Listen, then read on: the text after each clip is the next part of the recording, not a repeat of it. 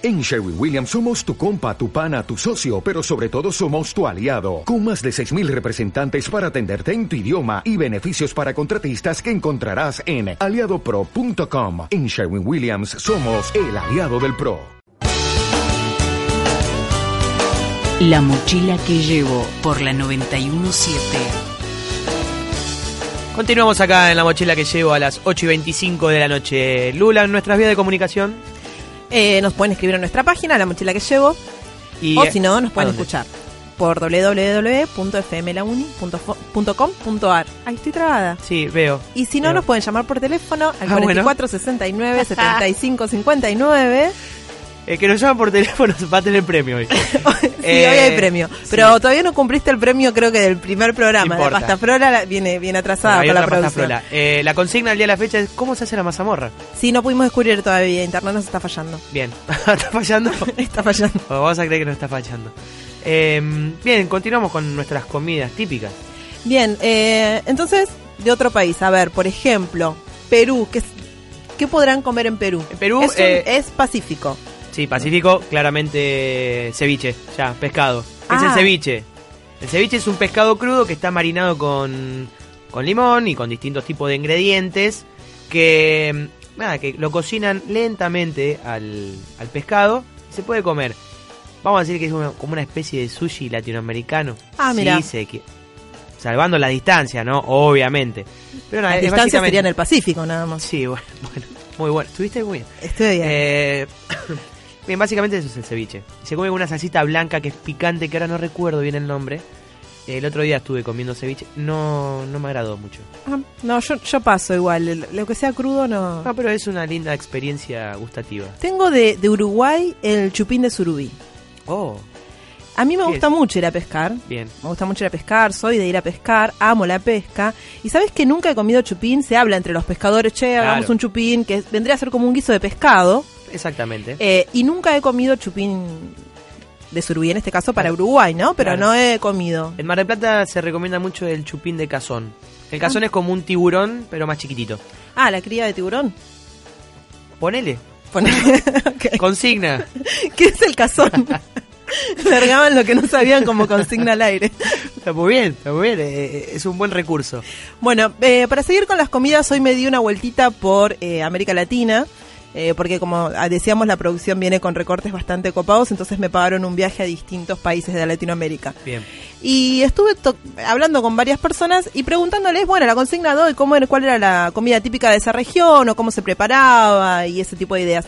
Tengo que eh, decir algo también, la idea no fue mía, fue de Luca, eh, nuestro mochilero kid, Bien, Luca. pero no se animó a salir al audio, así que van a, lamentablemente van a escuchar mi voz. Así que bueno, queríamos pasar esos, esos audios para que más o menos enterarnos un poquito de cuáles son estas comidas o cómo se... Bueno, déjalo ahí, Luciana. Mándalo, Rodri. Hola, me llamo Gabriela, soy del stand de Tucumán y la comida típica de Tucumán son las empanadas, que nosotros las hacemos la masa casera, el matambre cortado a cuchillo, es la más jugosa, y creo que con la salteña compiten, ¿no? Porque son las mejores.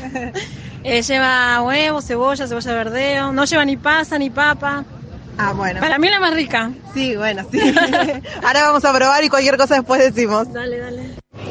Bueno, estamos en nuestro país vecino de Paraguay y vamos a charlar con Eduarda Quiñones. Nos va a explicar cuál es la diferencia entre el chipá y el chipaguazú.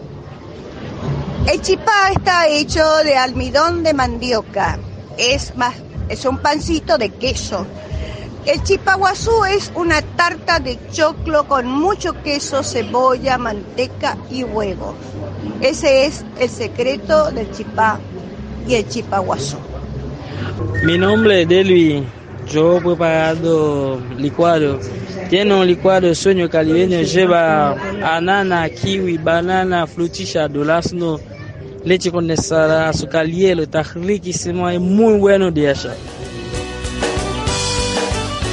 Eh, buenas recetas tiraron. Tiraron buenas recetas, yo probé absolutamente todo. Después avisé que la producción tenía que pasar a, a pagar los consumos. Bien, el tema de las empanadas es muy interesante porque creo que la empanada en cada región del país es, es distinta. Sí, eh, la empanada me parece a mí plato típico de Argentina, Pero, pero, según la región a donde nos ubiquemos, esa empanada puede ser bastante distinta de la otra. Claro, porque utilizan por lo general los, los vegetales o los productos que tienen en la región. Claro, por ejemplo, yo lo que veía hoy, la, la empanada, la empanada mendocina tiene eh, pasa de uva y aceituna, mucha aceituna. Claro.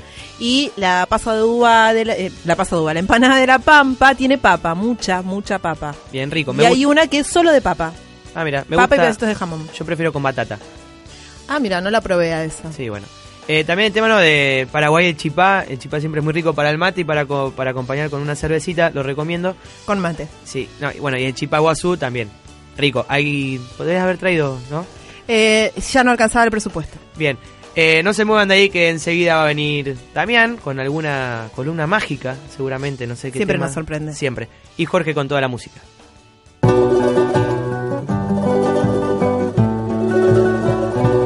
América Latina se hace escuchar en el aire de la 917. Del cerro yo vengo con mi vicuñita, del cerro yo vengo con mi vicuñita, cantando y bailando para mi cholita, cantando y bailando para mi cholita. La mochila que llevo en la Yo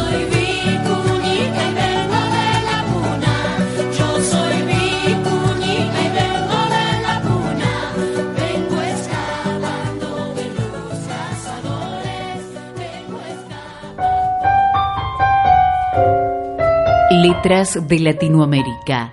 Palabras y voces que nos enseñan de nuestra tierra. Con Damián Lombardi. Muy, muy, pero muy bienvenido, Damián. ¿Qué tal? ¿Cómo están? Muy bien. Nico, Lu, qué alegría volver a verte. Alegría es tuya. Sí, Sí. totalmente, solo mía. Eh, la verdad que bueno, después de esta semana, yo les debo confesar, a pesar de la gran presentación que han hecho, Atención, hay una. que, una que he presenta- pecado. No, He, bueno, pe- he pecado. Porque me fui quizás a lo obvio. Cuando salió este tema, la comida, estábamos Sí. comiendo, recuerdan. Sí. Qué, qué bella noche aquella. Y poco originales, además fuimos a pésima la pizza que comimos, no vayan nunca a comer ahí. Sí, no digamos importa. el lugar No. igual. Eh, más allá de eso, eh, saben que fui a lo obvio, pero porque a veces lo obvio es, es un clásico, ¿no? Y es imposible o inevitable no tomarlo, no abordarlo. Y yo les voy a hablar de un libro de una escritora mexicana, Ajá. Laura Esquivel, que además de escritora es Patito política. No, no, No. esta es la versión eh, mexicana y más adulta, mucho más adulta, Bueno, perdón. eh, pero... Hoy, discúlpalo, Dami, hoy está, es el corte de pelo. No, no, es que igual lleva el mismo nombre, tiene el mismo nombre. Estoy muy bien ahí. Eh, pero bueno, digamos que es la versión eh, más oldie. Y bueno, nació en 1950 y entre otros libros va a escribir seguramente su clásico, que es Como agua para chocolate, ¿no? Que además de ser libro, publicado en, mm, no sé, alrededor de 18 1989, estábamos en otro siglo. Y Sí. la película salió en 1992. Fue realmente eh, muy interesante la película porque es considerada aún hoy, luego de tantos años, como una de las máximas expresiones del cine mexicano de los últimos tiempos. Eso es quizás eh, lo interesante, lo particular del libro, que además ha tenido mucho éxito en cuanto eh, a la pantalla de cine, Claro. digamos.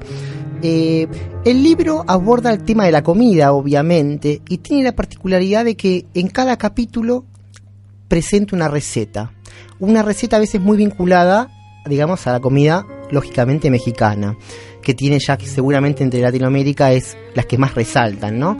Sí. Y saben que el libro está como basado o está contextualizado en la época de la Revolución Mexicana y va a retratar por medio de la comida una serie de costumbres y prácticas de aquella época. Ustedes saben que, que el libro es muy particular porque se basa en una costumbre en donde Tita, que es la, la protagonista, digamos, la mujer protagonista de- del libro, al ser menor de una familia, eh, no va a poder, digamos, casarse, sino que va a tener que hacerse cargo de la madre. Entonces está condenada a la soltería, por lo menos hasta que esté viva su madre, ¿no? Claro. Y digamos que, que Tita va a cometer, eh, digamos, ese, esa, ese, ese placer de enamorarse, ¿no? Eh, y va de alguna u otra manera a comenzar a tambalear entre la costumbre, el deber hacer, digamos, y lo que ella realmente quiere. La cuestión es que eh, su enamorado, su gran enamorado, eh, se va a casar con la hermana de ella para estar cerca de Tita. También otro acto de amor, ¿no? Sí, bueno. Y un poco masoquista en cierto Sí, sentido también. demasiado. Pero bueno, la cuestión es que el libro aborda justamente en cada capítulo una receta y a partir de la receta conecta la historia. Es su sobrina la que cuenta y relata la historia y las aventuras de Tita. Y lo interesante es que, por un lado, metafóricamente cada receta muchas veces representa una situación o una emoción. Vieron que en el cine es un recurso muy utilizado, un poco el de la metáfora, digamos, un poco gráfica, por ejemplo, cuando hay una escena un poco amorosa, Sí, muestran las llamas de un hogar, por ejemplo, consumiéndose. claro. O, o las velas. Verdad. Claro, Sí, sí. utilizan ese recurso. Bueno, en este libro pasa algo similar eh, con situaciones particulares. Por ejemplo, eh, cuando las cebollas, por ejemplo, aparecen las cebollas, implica también lágrimas en la novela. Los pétalos de la rosa despiertan pasiones incontrolables en los personajes y es todo, un, digamos, muy simbólico y metafórico. Yo les voy a leer una receta que yo me encontré bastante particular. Es, no sé si sabrosa, pero ustedes me dirán.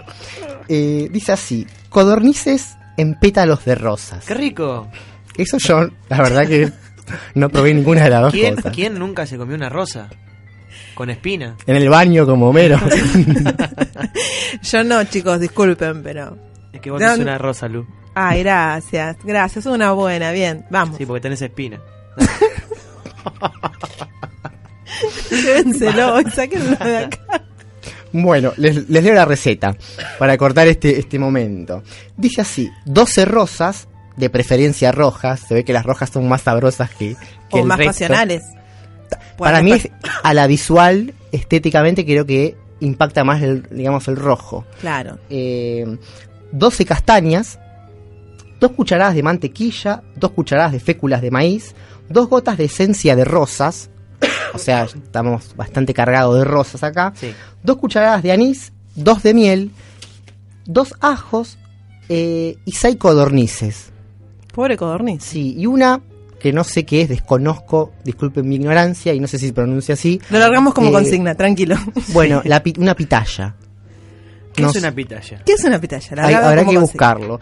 Pero me pareció muy, muy, muy interesante la receta, ¿no? Muy peculiar. Nunca la había escuchado. La verdad que conocía los, los huevos de codornices, Claro. digamos, pero no eh, sabía de su, de su Por- aspecto más. Por ahí es alguna receta un poco afrodisíaca, ¿no? Si tenemos en cuenta el tema de Sí. esta relación con la rosa y la pasión, el amor. Y está muy vinculado a las emociones también Claro. de esa señora, esa mujer que era Tita, ¿no? Que era la protagonista de la, de la obra y que va a remar contra la corriente. Lo particular es que también hoy día, en estos días, está saliendo la segunda parte, casi 20 años después, más de 20 años después, sale la segunda parte de este libro que ya encuentra una autora mucho más madura en su escritura y que de alguna u otra forma vuelve 20 años después eh, para tratar de ver qué pasa con esta, esta mujer Tita y se va a centrar el libro como en el diario personal de, de ella. Así que 20 años después es bastante interesante porque mucha gente lo leyó en su adolescencia y lo va a volver a, a ver seguramente cuando tenga 40 años, está leyendo otra vez la segunda parte, lo cual es... eh, Seguramente hay mucha gente esperándolo.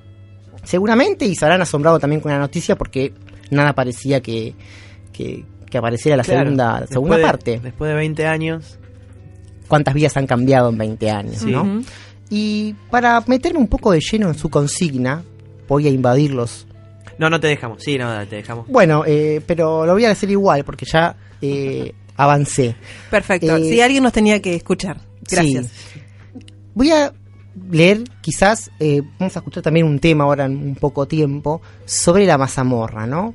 Eh, y saben que eh, Antonio Esteban Agüero, un poeta muy conocido, en- nacido en San Luis, vivió gran parte también, en- tiene una casa en Merlo, muy conocida también, habla justamente de este tema. Y yo les voy a leer una partecita que luego vamos a retomar, como ya dije, en formato de canción, que dice así, y ustedes se preguntaban qué es, bueno, metafóricamente yo se los voy a responder. A ver. La mazamorra, sabes, es el pan de los pobres y leche de las madres con los senos vacíos. Yo le beso las manos al Inca Viracocha porque inventó el maíz y enseñó su cultivo. Principalmente las primeras, quizás, eh, partecitas habla un poco de lo que es la mazamorra, de la importancia que tuvo y que tiene y cómo la costumbre, digamos, se perpetra, ¿no? Ya hace bastante tiempo y todavía sigue vigente entre nosotros, ¿no? Metafóricamente es muy interesante. Y para despedirnos, A ver. yo tomo la posta hoy Bueno. y voy a decir eh, que este tema es muy interesante. Digo la mazamorra, por favor escuchemos.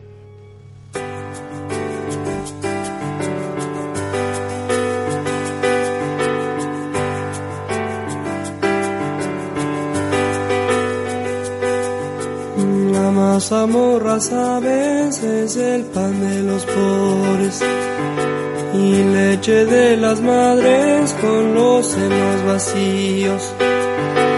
Yo le beso las manos al Inca Viracocha porque inventó el maíz y enseñó su cultivo.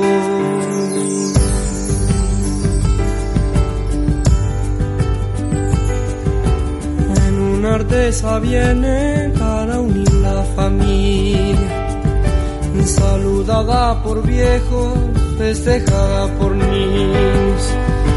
Allá donde las cabras remontan en silencio y el hambre es una nube con las alas de trigo. Todo es hermoso en ella, la mazorca madura que desgrana de noche de vientos campesinos.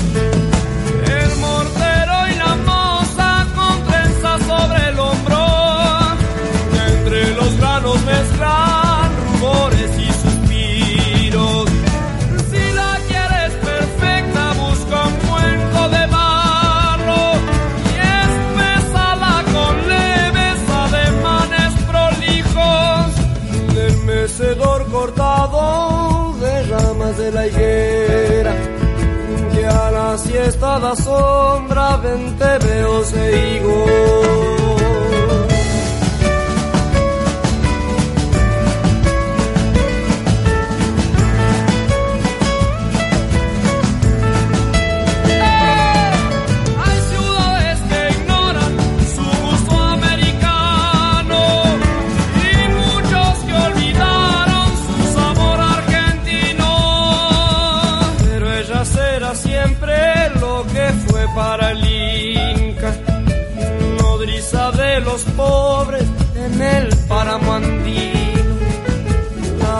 noche que fusilen poetas y cantores por haber traicionado, por haber corrompido. La música, el polen, los pájaros y el fuego, quizá a mí me salven. Estamos escuchando a Abel Pintos con 21 años, esa voz que por ahí quedó en el, en el pasado, ¿no? Y Abel ya está, tiene otra forma de cantar. Así que nada, sigamos disfrutando Digo Mazamorra de Abel Pintos.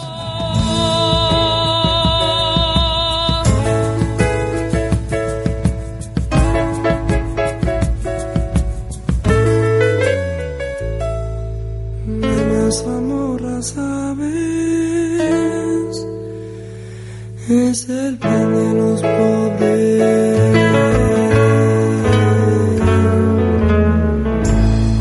La mochila que llevo por la 917. Todos los jueves de 20 a 21. La mochila que llevo. 20.46 de la noche, ya estamos encarando nuestro último tramito del viaje por Latinoamérica a través de las comidas. Bueno, después de un arduo trabajo de producción, hemos dado con la receta de la mazamorra. Bien. Bien, sí, la, la conseguimos. La mazamorra no es un plato fácil porque por ahí es fácil de preparar, pero necesitamos 7 o 10 horitas. O sea que si la empezamos a preparar cuando nos vamos del programa, capaz que la comemos para mañana al mediodía. Sí, mejor. Pero nos vendría bien porque es tipo postre, es un plato dulce. Ajá. Lleva de condimento anís estrellado, canela, vainilla, semillas, De- ¿sí? bien. Y es a base de maíz.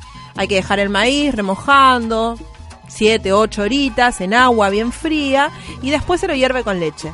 Se Bien. lo condimenta, se lo deja hervir también unas cuantas horitas, se lo condimenta y se sirve como postre. Es un plato típico de la época colonial. eh, Sí, acá bueno, en- justamente ahí en el Bicentenario hacer un homenaje a la mazamorrera.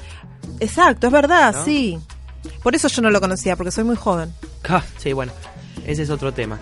Eh, bueno, bien. eh, ¿Con qué seguimos? Ahora, no, estamos hablando de la mazamorra, pero bueno, si me querés echar.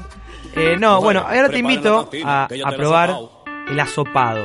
Es un plato típico de República Dominicana, eh, que es un como un guiso de arroz con pollo. Hmm. Y Josie Esteban hizo un hermoso homenaje a este plato, así que los invito a bailar y a mover un poco las caderas.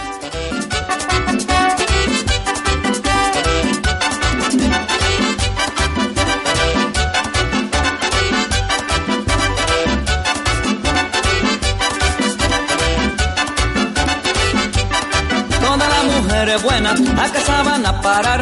Todas las mujeres buenas a casa van a parar.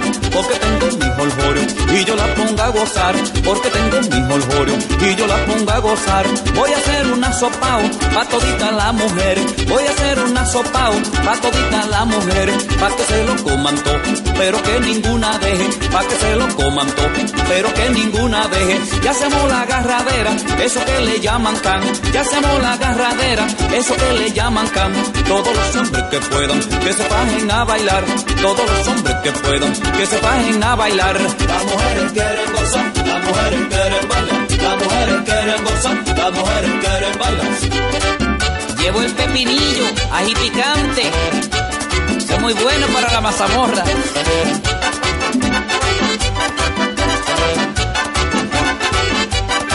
Plátanos que hacen hablar.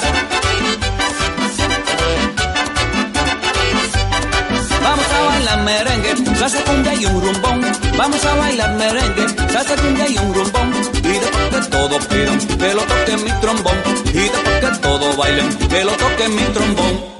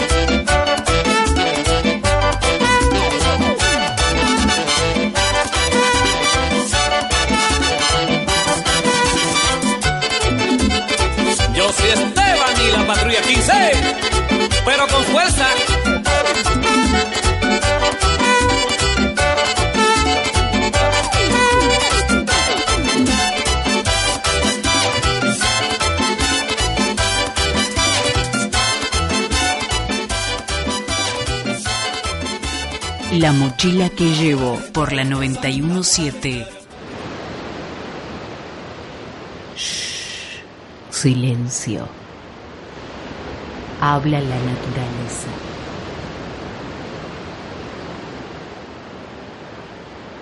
La mochila que llevo por la 917.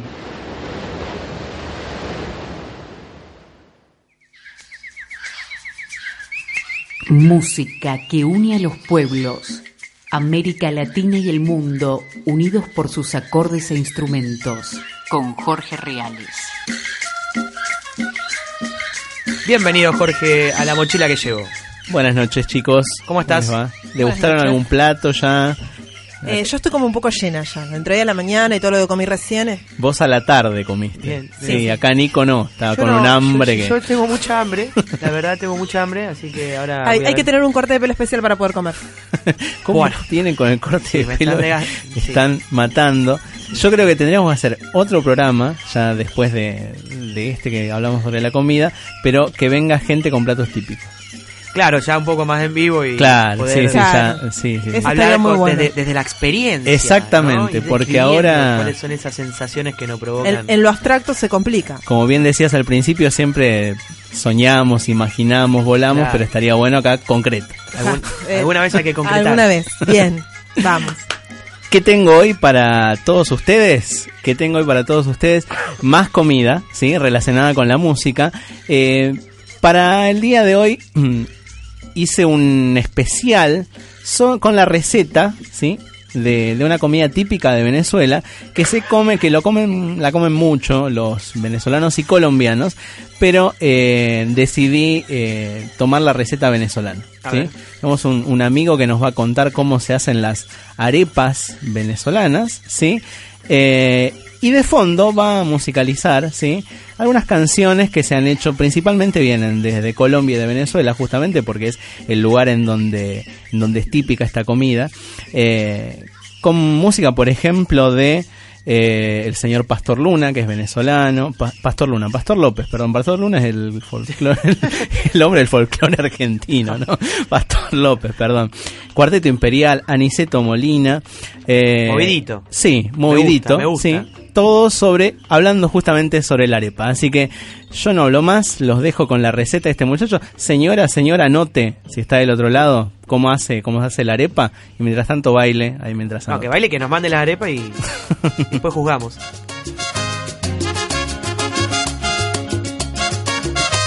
Vamos a hacer una arepa estilo venezolano. Tomamos un bol, agregamos un poquito de sal y agregamos un poquito de aceite, una cucharadita pequeña de aceite. Después de eso le agregamos la harina, no importa la cantidad. A medida que le vamos agregando el agua, vamos haciendo la masa. Aquí agregamos un poquito más de agua porque la masa se pone un poco dura. Si la sientes un poco dura, simplemente agregue agua sin miedo para que pueda manejar la arepa. Y aquí llegó la arepa este en Venezuela, en las mañanas, pues la gente come arepa en la calle. Se come su arepa, la pide, la acompañan con jugo, la acompañan con refresco, pero es un plato que nos hace felices a los venezolanos. Pero la arepa con queso y que tenga salecita para que no huela eso. Hay varias clases de arepa, hay blancas y amarillitas, más a mí me gustan todas, también las que son negritas. La arepa, la arepa, gusta tocarla, aunque tenga pelos, para poder saborearla. Desde pequeño a las niñas, mamá le enseña a hacer la arepa, a darle la forma redondita y bueno, toda mujer venezolana sabe hacer su arepa. Y su arepa se la enseña a su mamá y se la enseñó a su abuela y se la enseñaron a los varones para que cuando vivan solos sepan hacer su arepa y así es. Arepas calientes, como son tan buenas, le gusta a la gente. Les pone frijoles, salsita con chile, es lo que la gente le pide y le pide. Está el aceite caliente y está friendo la arepa. Y ahí dejamos que se vaya cocinando por el borde, por aquí, por el borde podemos darnos cuenta cuando ya la debemos voltear. Primero un lado, después el otro lado. Es que en, la- en las orillas se ve blanco todavía, pero tiene que ponerse un poquito más amarillo. Pero si la cocina muy rápido, mucha temperatura, solamente se cocina por fuera y por dentro queda crudo. Así que vamos a esperar hasta que la orilla de su color. Ya podemos decir que ahí está buena la arepa ya. Arepa de arroz, a. La rumba buena me llama y yo te voy a invitar. Que comas una arepita y te pones a cantar. Arepa de arroz, a los chavos las doy. Arepa de arroz, a los chavos las doy.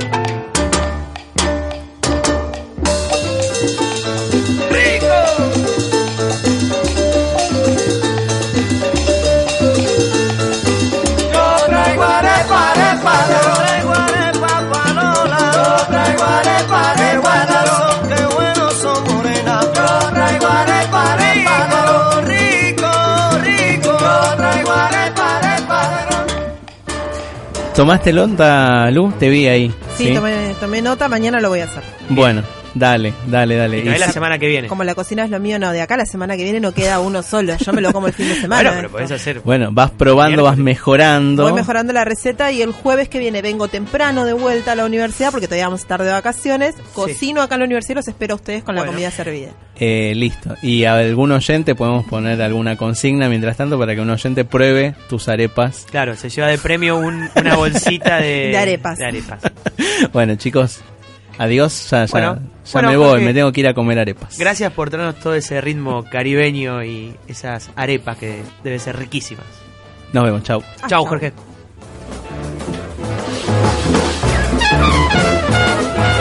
América se hace escuchar por el aire de la 917